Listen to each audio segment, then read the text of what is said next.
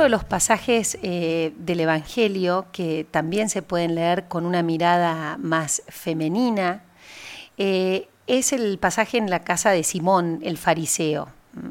Cuando, y acá este tema es interesante porque uno siempre redujo el, catolicismo o el cristianismo, para hacerlo más amplio, el, cristianismo lo redujo a consignas morales, lo que está moralmente bien y lo que está moralmente mal. Y en realidad la religión es mucho más que la moral. ¿En qué sentido? En que si nosotros vamos al, aspecto religioso y vemos las enseñanzas de Cristo, vamos a ver que Cristo en realidad no viene para la gente buena que se, que se porta mal, sino que Cristo se mete directamente en la gente que uno puede decir, bueno, eh, moralmente está equivocada. ¿sí? Jesús no rehuye en este sentido de las mujeres que tenían mala vida o que eran consideradas con mala vida, como las prostitutas, por ejemplo. Al contrario, Jesús lo que hace es agrandar el mensaje para con ellas. Si no, fíjense qué es lo que pasa en la casa de Simón el, el fariseo. Una prostituta, cuando se entera de la presencia de Jesús en esa casa, lo que hace es llegar, entrar a la casa y se arroja a los pies de, de Cristo. Y ahí se larga a llorar. Y con sus lágrimas seca y, con sus lágrimas y sus cabellos va secando los pies de Cristo y los va lavando. ¿sí?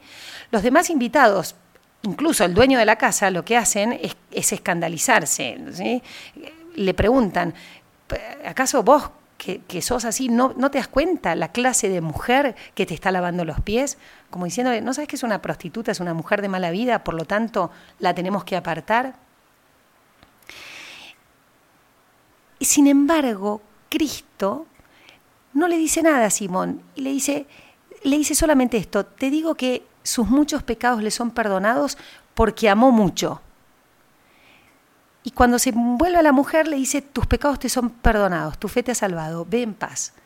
Esta mujer, esta prostituta, amó mucho. Y en la medida del amor es lo que la va a salvar a esta mujer. Es decir, el mensaje de Cristo para con las mujeres no se reduce a las mujeres de buena vida, lo que uno podría llamar buena vida, sino que lo amplía. A la mujer que ama mucho se le perdona mucho.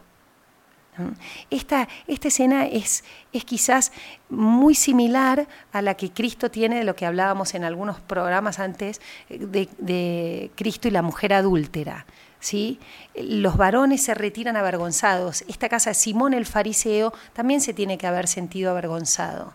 ¿Cómo, cómo es la medida del amor? Esto, esto es lo más importante.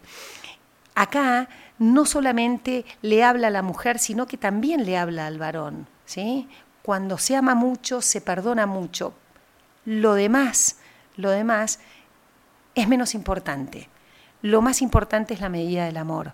Por eso es bien interesante esta mirada tan misericordiosa de Cristo, ¿sí? Y dónde pone a la mujer y dónde pone a la mujer de nuevo. La mujer es pecadora, el hombre es pecador. Pero el pecado se redime con el amor y con la entrega. Esta mirada es una mirada nueva, es una mirada novedosa que trae Cristo, solo Cristo. Antes de Cristo, pocas veces la podemos encontrar en la historia.